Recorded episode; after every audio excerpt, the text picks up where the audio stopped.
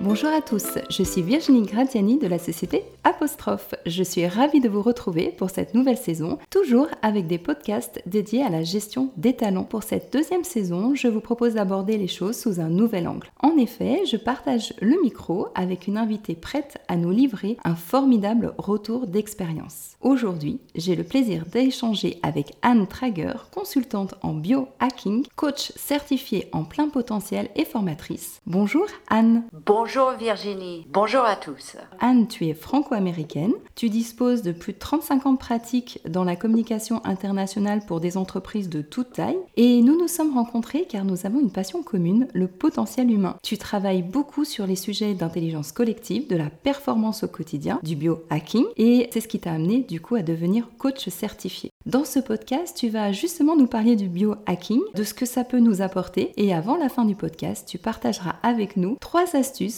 pour avoir plus d'énergie au quotidien. Alors pour commencer, je te laisse nous présenter ton parcours. Alors très jeune, j'ai compris qu'il y a trois choses qui influent sur son parcours. Ce que j'appelle le système D, ses décisions, sa détermination et son développement à la fois personnel et professionnel. C'est en appliquant ces principes que j'ai quitté mon pays natal des États-Unis à l'âge de 19 ans pour faire ma vie en France. Et c'est à travers mon parcours professionnel dans la communication et dans l'édition, j'ai mené en parallèle une vie très riche, très dynamique et très axée sur le bien-être et la performance. Arrivé à la quarantaine, quand je me suis retrouvée avec un bébé, avec un nouveau mari, c'était mon deuxième, une nouvelle entreprise, dans une nouvelle vie, mon système D à moi m'a fait défaut. J'étais épuisée, j'étais bon à rien. Il me manquait de l'énergie au quotidien pour avancer, le E pour soutenir les D. C'est à ce moment que j'ai ressenti que je devais pousser mes recherches plus loin. J'ai alors découvert le monde du biohacking et ça, ça m'a transformé. J'ai retrouvé mon énergie, j'ai retrouvé cet état d'effervescence dans mon quotidien dont j'avais l'habitude et j'avais de nouveau accès à mon plein potentiel. À tel point qu'à 50 ans, je suis devenue ceinture noire et championne de France en arts martiaux vietnamiennes. C'était cette transformation au niveau de mon énergie au quotidien qui était le point de départ de la Potentializer Academy, qui est une plateforme pour partager ma passion pour le plein potentiel humain et mon obsession avec la gestion optimisée de l'énergie au quotidien. Anne, dis-nous, qu'est-ce que c'est finalement le biohacking exactement?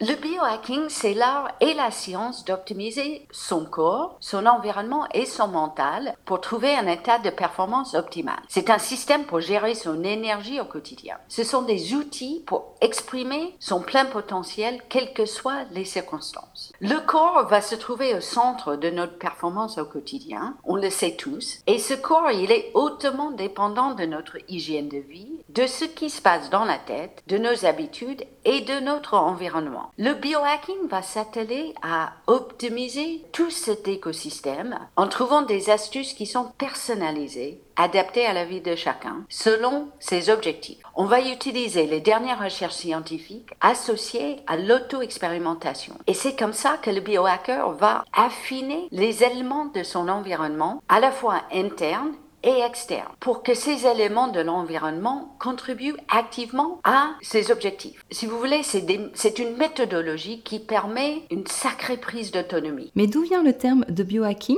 et à la fois ce concept à l'origine? Si on décompose le mot, il y a d'abord bio comme biologie, le corps. Cette approche utilise les sciences et les technologies pour comprendre et optimiser le fonctionnement de son corps. Le principe repose sur le fait que la manière dont on traite son corps influe sur notre énergie, sur notre mental et sur nos relations avec les autres et du coup tout ce que l'on entreprend finalement. Le mot hacking n'a pas vraiment le sens de piratage, qui est la traduction littérale, mais plutôt comme astuce ou technique intelligente pour faire ou améliorer quelque chose. Et du coup, quelle est l'origine de ce concept? L'être humain optimise son corps et son esprit depuis toujours. Je pense à la méditation et aux différentes pratiques d'arts martiaux qui existent depuis les millénaires, ou tout simplement l'utilisation judicieuse du café. Aujourd'hui, on a plus de recherches et des technologies qui nous permettent de rendre nos actions plus précises et plus personnalisées. Le mot biohacking a été popularisé par un monsieur qui s'appelle Dave Asprey, un entrepreneur des États-Unis qui a utilisé une approche de développeur informatique qui était son métier de base pour résoudre méthodiquement tout un tas de problèmes de santé et ensuite pour pousser sa performance encore plus loin. Il dirige d'ailleurs l'Institut de formation où j'ai été formé comme coach en potentiel humain et un groupe de mentorat dont je fais partie. Le biohacking est utilisé euh, très activement par des dirigeants de grandes entreprises, par des unitaires et militaires d'élite euh, comme les Navy SEAL, par des athlètes de haut niveau euh, qui cherchent à perfectionner et améliorer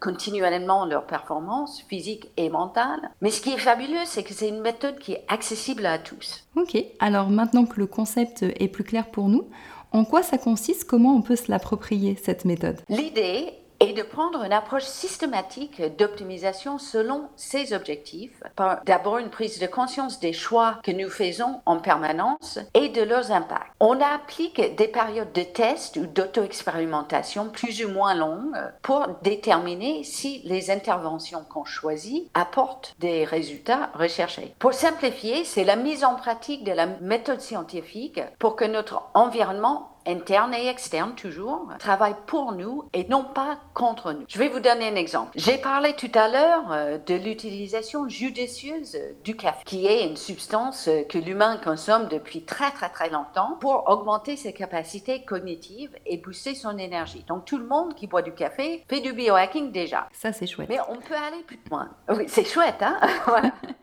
Savez-vous que si vous repoussez votre consommation de café d'une heure ou une heure et demie après le réveil, donc au lieu de vous réveiller et de prendre le café pour ouvrir les yeux, vous attendez une heure. Bah, à ce moment, vous allez laisser votre corps profiter d'un chute de cortisol naturel qui se produit juste après le réveil, qui va nous réveiller, justement. Et ensuite, une heure après, ou une heure et demie après, on ajoute le café. Donc c'est un double effet caféiné. Et ça permet d'avoir plus d'énergie en ne changeant finalement pas grand-chose. Alors attention, il faut quelques jours pour que le corps s'y habitue. En général, il faut trois jours. Ok. Et alors du coup, pour euh, déployer le biohacking dans sa vie euh, quotidienne, à part le café, euh, par quoi on doit commencer? Il y a trois principes de base de biohacking. Le premier est de constater que le cerveau a comme objectif essentiel d'assurer sa propre survie et celle du corps qui l'héberge. Ce qui l'amène, donc amène au cerveau, à, dépenser le moins d'énergie possible. Du coup, on va commencer avec le principe du moindre effort. C'est-à-dire qu'on va chercher des actions et des choix qui ont un maximum d'impact avec un minimum d'effort, comme l'exemple du café. Le deuxième principe, c'est le principe de l'individu dans son écosystème. Nous sommes tous des êtres parfaitement individuels, chacun étant un système très complexe et unique, forgé par sa génétique, son expérience de vie et bien d'autres facteurs. Autrement dit, ce qui fonctionne pour moi ne fonctionnera pas forcément pour vous. Donc il n'y a pas de recette universelle ni de pilule magique. Ça, c'est souvent un principe qu'on retrouve dans de très nombreux domaines dès qu'on touche à l'être humain, finalement. Ben oui, effectivement, on ne peut pas échapper au fait qu'on est chacun des êtres parfaitement individuels. Ce qui nous amène au troisième principe de biohacking que nous allons appliquer, qui est le principe d'expérimentation et de choix personnel. L'idée est d'utiliser son propre système de retour instantané. On va développer une pratique qui consiste à apprendre à s'écouter plus finement. On va s'étudier soi-même on va en observant et aussi en mesurant ce qu'on fait et les impacts de nos différents choix. On quantifie. C'est ça la marque d'un biohacker, c'est la quantification. On peut s'appuyer sur euh, des technologies qui existent, qui sont euh, quantitatives ou qualitatives. Il y a plein d'applis smartphones, il y a des montres, des bagues connectées, il y a tout un tas d'appareils qui permettent de, de, suivre des marqueurs que nous allons euh, choisir selon les objectifs sur lesquels on travaille. Donc on quantifie, on optimise, on observe, on analyse, ensuite on affine et on peaufine ce qu'on fait. C'est une méthodologie qui peut s'appliquer à tout. On peut optimiser sa journée pour le travail, on peut optimiser sa cognition pour un type de travail spécifique, on peut optimiser sa journée encore une fois pour le sommeil, enfin peu importe son objectif. Ok, donc du coup, lorsque tu accompagnes une personne dans le cadre de son développement euh, personnel et professionnel, cela démarre toujours par la mise en place de l'expérimentation de ces principes euh, du biohacking. Tout à fait. Alors nous regardons d'abord les objectifs euh, de la personne et nous faisons un bilan pour trouver le bon point de départ des expérimentations. Ensuite, nous mettons principe en pratique. Et il s'agit d'une méthodologie, je me répète, que nous mettons en place d'abord pour un petit nombre d'objectifs pour bien comprendre comment ça marche. Et du coup, combien de temps faut-il à un individu pour mettre en place ces nouvelles habitudes et ne pas retomber dans ses travers? Alors, on a l'habitude de dire que la formation d'une habitude prend 21 jours. En fait, dans cette période de 21 jours, il y a la formation d'un schéma neuronal, mais ça suffit pas, en fait. Pour que ça devienne réellement une habitude que l'on réalise sans y penser et en dépensant donc un minimum d'énergie, il faut bien plus longtemps et ça, c'est variable selon les individus. Cela dit, le travail que nous faisons ensemble euh, sur les objectifs et les méthodologies dure entre 3 mois et 6 mois en général. Donc du coup, comment on fait pour trouver ce qui nous correspond le mieux dans ces principes-là? Tu parlais de l'instant feedback. Hein. Cependant, il faut avoir l'idée en amont de tester, d'expérimenter, pour voir comment ça marche et, et faire autrement. Ben oui, tout à fait. C'est justement ça le travail que je vais faire avec des clients. En général, les gens savent à peu près euh, ce qu'il leur faut et ils ont déjà une idée de comment faire autrement. C'est le passage à l'action qui est toujours le plus difficile et c'est là où l'accompagnement permet de cibler exactement les étapes suivantes pour la personne. Par ailleurs, du fait de ma formation permanente dans le domaine, j'aide les individus à déterminer ce qui aura le plus d'impact. Ensuite, euh, l'expérimentation et l'utilisation de, de, suivi quantitatif et d'outils de suivi va nous permettre de savoir si ça marche. C'est toute cette technologie du biohacking qui fera la différence en s'appuyant sur ces appareils connectés, entre autres. Alors, Anne, avant de conclure ce podcast, quelles sont les trois astuces que tu souhaites partager avec nous pour avoir plus d'énergie au quotidien? Je vais en profiter pour introduire un quatrième principe.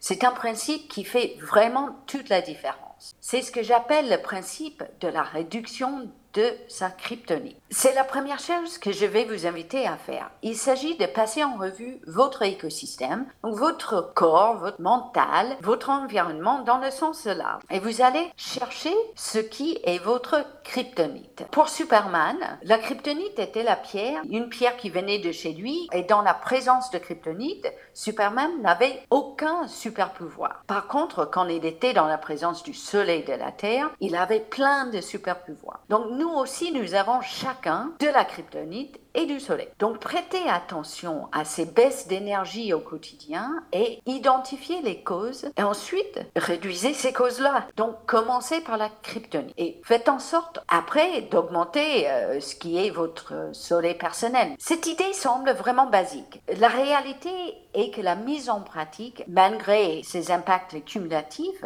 reste assez rare. Deuxième astuce, on va parler de rythme circadien. Vous en avez entendu parler. C'est euh, l'horloge interne, dure à peu près 24 heures et qui va tout impacter. Alors, pour ne pas le perturber, on vous rabâche sans arrêt l'importance de ne pas regarder les écrans le soir euh, à cause de l'excès de lumière bleue. Et d'ailleurs, je vous dis que tout biohacker qui se respecte a une paire de lunettes qui protège contre la lumière bleue après le coucher de soleil. Mais ce n'est pas ça mon astuce. Mon astuce et de prendre en compte également son rythme ultradien. Le rythme ultradien, c'est un cycle qui dure à peu près 90 minutes, qui va régler notre énergie au quotidien toute la journée et tout le soir. Donc on a des cycles de sommeil qui durent environ 90 minutes et on a aussi des cycles énergétiques dans le quotidien qui durent à peu près 90 minutes. Donc lorsque nous respectons ces cycles, on va augmenter son énergie. Donc dans une journée, dans une période de